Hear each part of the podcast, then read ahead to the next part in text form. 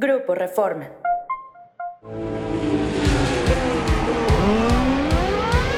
Wicked. fantastic, Checo. Absolutely fantastic.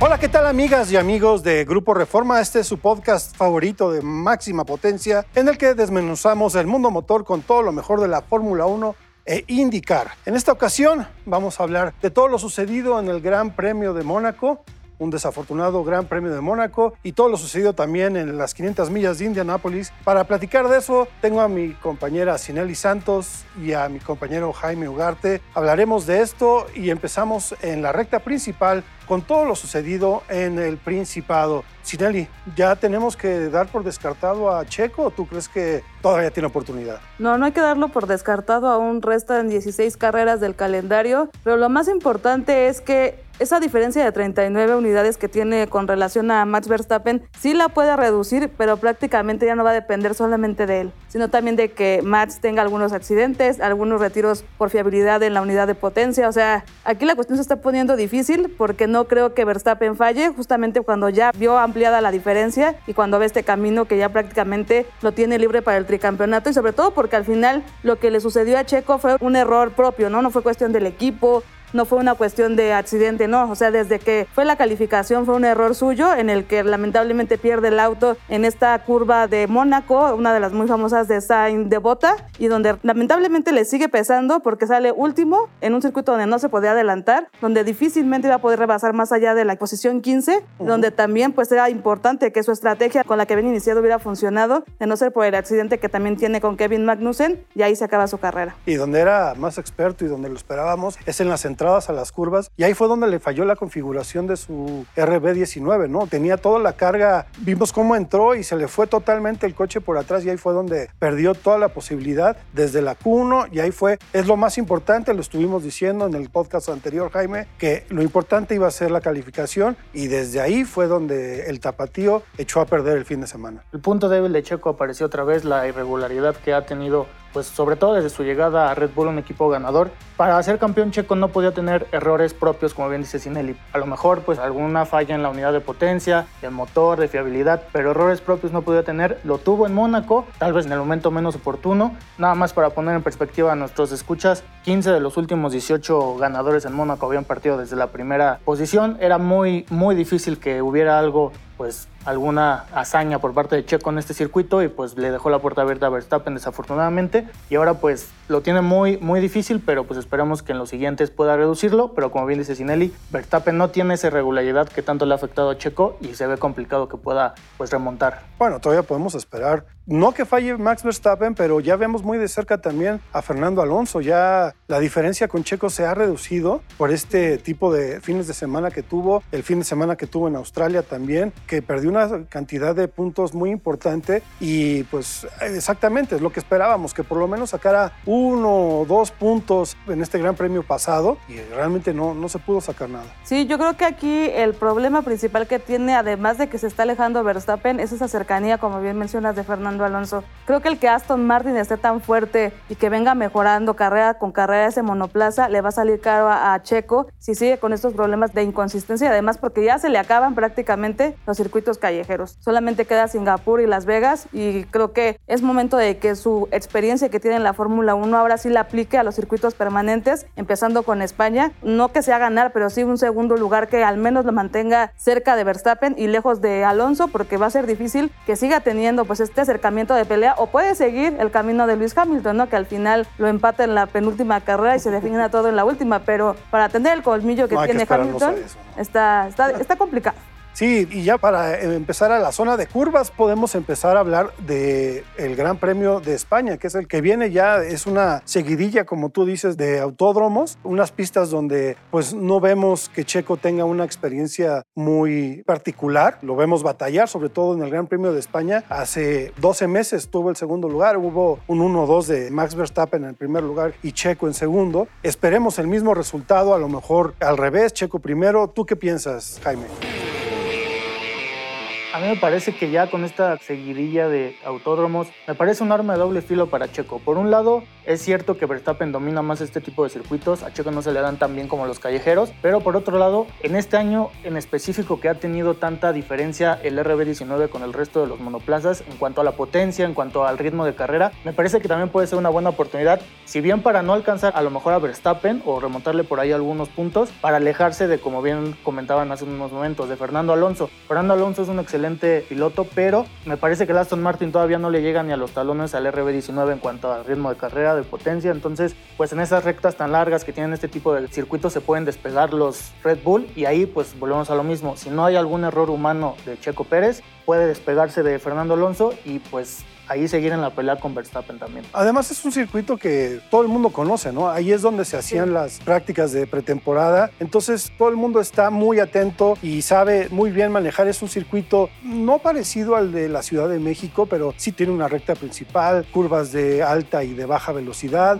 en donde se puede combinar una configuración diferente donde pueda llegar Checo dependiendo de cómo se sienta, de lo confiado y es lo más importante que debe de tener después del fracaso que tuvo en Mónaco. Agarrar confianza y no tiene más que tomarla y volver a estar en los primeros lugares y no separarse, sobre todo de Max Verstappen, que eso es lo que necesita. Volver a regresar, estar atrás desde el viernes, estar presionándolo y no como lo vimos en Mónaco, que realmente no estuvo en ningún momento cerca de Max Verstappen. Sí, yo creo que aquí la cuestión no es tanto como un fracaso, no es no un tropiezo en toda esta carrera larga que aún le queda. Creo que es importante también tomar en cuenta la presión que tiene, no, no solamente del equipo, sino de la prensa, de la afición que está constantemente ahí golpeteando al mexicano para que dé esos resultados que se esperan y que al final no es fácil, sobre todo en España que aunque bien dices es una pista conocida, es una pista de las más equilibradas del calendario, a Checo no se le da muy bien, su mejor resultado como bien mencionabas es el segundo lugar del año pasado y un cuarto que tuvo por ahí en el 2017 con Force India, ajá, y le dolió al final porque pues al final él aspiraba al podio y se le va, se le escapa y ya no pudo hacer nada, pero creo que es el momento oportuno para que él retome lo que ha aprendido en estos dos años ya con Red Bull en su tercera temporada en este 2023, lo ponga en práctica y le saque ventaja también a un circuito donde la administración de los neumáticos va a ser esencial. Se viene la gama más dura de los que ofrece Pirelli y creo que va a ser importante que él mantenga un manejo apropiado con estos neumáticos, pero también que aprenda o que de alguna manera configure su auto a lo que él desea en un circuito permanente. No, no es lo mismo que un circuito callejero y ahí va a ser la clave en la forma en cómo configura en el monoplaza. Pues vamos a escuchar una cápsula sobre el Gran Premio de España, de lo que nos espera este fin de semana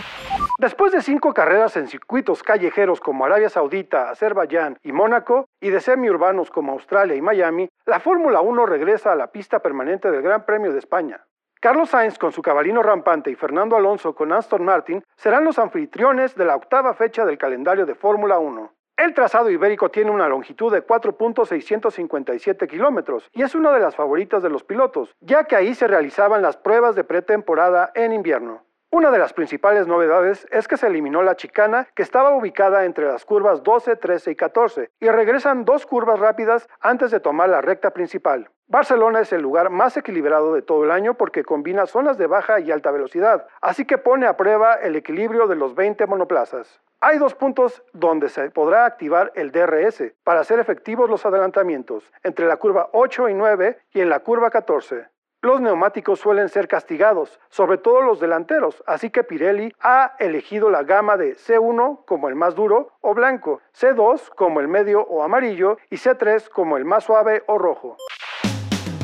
Pues así el circuito de Barcelona-Cataluña es un circuito ya conocido en donde van a tener una configuración específica los pilotos y en donde pues podemos ver grandes adelantamientos, ahora sí, no como en Mónaco y pues vamos a ver cómo se da esta carrera, ¿no, Jaime? Sí, así es, sobre todo pues como decíamos anteriormente va a ser fundamental la confianza que pueda obtener Checo Pérez después del desafortunado fin de semana y esa presión que se la quita encima porque ya demostró, ya le cayó la boca a muchos, ya le demostró a todos que tiene la calidad, tiene la capacidad para 감사합니다. Pues lograr estar ahí peleando en la cima del campeonato de pilotos, pero justamente esa irregularidad viene de la mano de la falta de confianza, de esos pequeños detalles que a lo mejor Max Verstappen tiene en menor medida de errores. Entonces, en este caso, me parece que se tiene que enfocar específicamente en la confianza y a lo mejor por ahí cuidar un poco los neumáticos, porque en este tipo de autódromo será fundamental cuidar el desgaste de los monoplazas para poder pues tener una estrategia y que no se complique como en anteriores carreras. ¿Tú crees, Sinelli, que Red Bull esté preparando algo especial? Para que renazca Checo en este Gran Premio? No sé si Red Bull tenga preparado, pero al menos el equipo de mecánicos de Checo yo creo que sí. Aquí es bien importante la confianza otra vez la comunicación que tenga con el equipo, porque al final a partir de las prácticas y de la calificación es donde va a empezar a recolectar estos datos que le van a servir ¿no? para saber en dónde está fallando o en dónde le está faltando ese tiempo que Verstappen sí está logrando y que no hay necesidad de que caliente los neumáticos Verstappen. Él desde la primera parada o desde la primera vez que sale a la pista, él ahí saca todo el ritmo del RB19, marca los mejores tiempos y difícilmente va a tener errores. Entonces yo creo que Checo sí tiene que enfocarse en las prácticas, es ahí donde tiene que sacar esos datos, esos milisegundos que le van a hacer falta. Y creo que también va a ser bien importante el que lleguen motivados otros pilotos que son españoles, que son los de casa, para que también tenga una presión adicional y sea cuando saque el verdadero cobre nuestro piloto mexicano. Pues precisamente de eso nos va a hablar Jorge Colín, es un piloto de la Supercopa, que nos habla acerca de estas configuraciones, de la telemetría, que es muy importante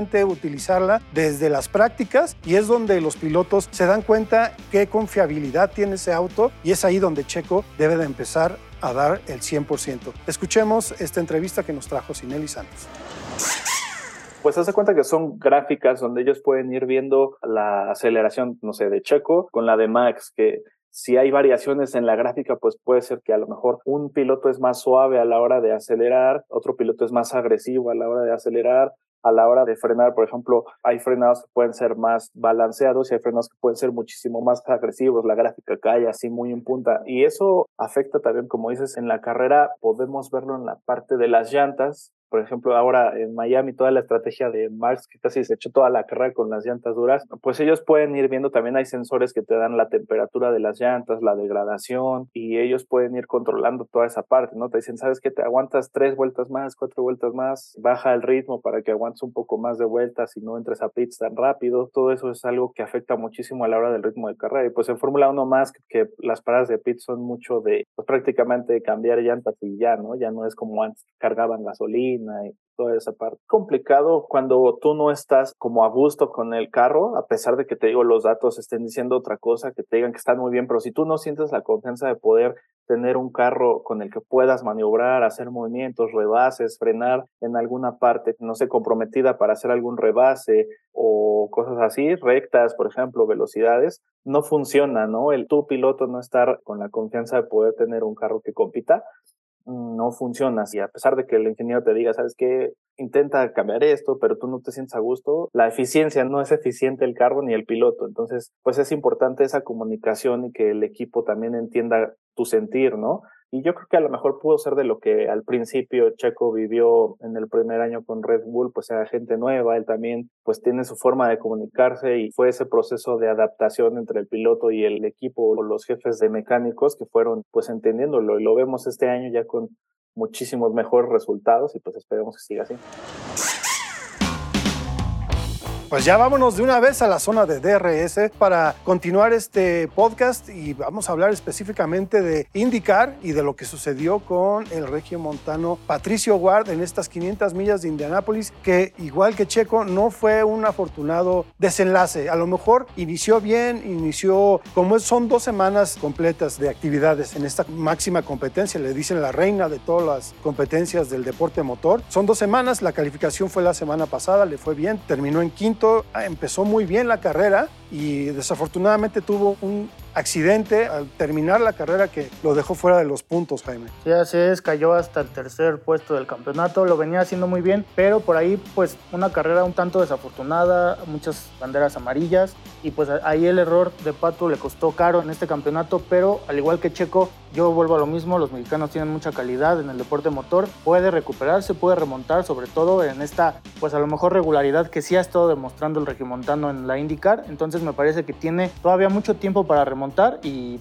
pues competir por el campeonato de pilotos, ¿por qué no? Son apenas 219 puntos del español Alex Palou para liderar el campeonato, 199 de Marcus Ericsson y 185 de Pato Ward, está ahí todavía sin el y la regularidad, como dice Jaime, del regiomontano, lo puede llevar arriba. Ya este fin de semana vuelve a competir, entonces, ¿qué esperamos de Pato este fin de semana en Detroit? Yo creo que Pato lo que va a hacer es ponerse como más vivo, ¿no? Porque al final Marcus Ericsson le hizo una jugada ahí un poco sucia. Y terminó. Que le costó. le costó porque al final, hora de dos, o se esperaba obtener el espacio o atacaba e iba por el liderato y la victoria. Lamentablemente lo deja sin espacio Ericsson y se queda sin nada. Al final, Pato Howard, y creo que eso es lo complicado, ¿no? Que al final él tenía esta esperanza de ganar porque había liderado la carrera, ¿no? Después de por ahí de un error donde no le llenan completamente el tanque con el combustible y le dice, no trata de administrar porque seguramente va a haber otra parada porque te quedas y lo alcanza a salvar una bandera amarilla, ¿no? Porque de tantos accidentes que hubo lo alcanza a salvar y era ahí cuando ya se enfocaba y se enlistaba, ¿no? Para el triunfo, lamentablemente, pues lo gana Joseph Newgarden, que salió desde la posición número 17 después de tantos accidentes y pues fueron 14 pilotos los que lideraron y al final, pues estas 500 millas de Indianápolis es la tercera vez que se decide en la última vuelta, como sucedió en el Gran Premio de Abu Dhabi del 2021, donde se define el campeonato, pero aquí lo importante es eso, ¿no? La seguridad en la Indy siempre es bastante complicada en la cuestión de los autos, hay muchísimos accidentes, también vimos por ahí a un neumático volador, ¿no? Esa fue la bandera amarilla que le dio la oportunidad todavía a Pato de volver arriba y de mantenerse con las posibilidades, como tú dices, y se deciden hasta el final las 500 millas de Indianápolis y así sucedió el año pasado, quedó en segundo lugar Pato Ward en la última vuelta, pero bueno, ya podemos llegar a la bandera cuadros para finalizar este podcast de máxima potencia para hablar de los pronósticos, de cómo piensan que va a terminar el Gran Premio de España.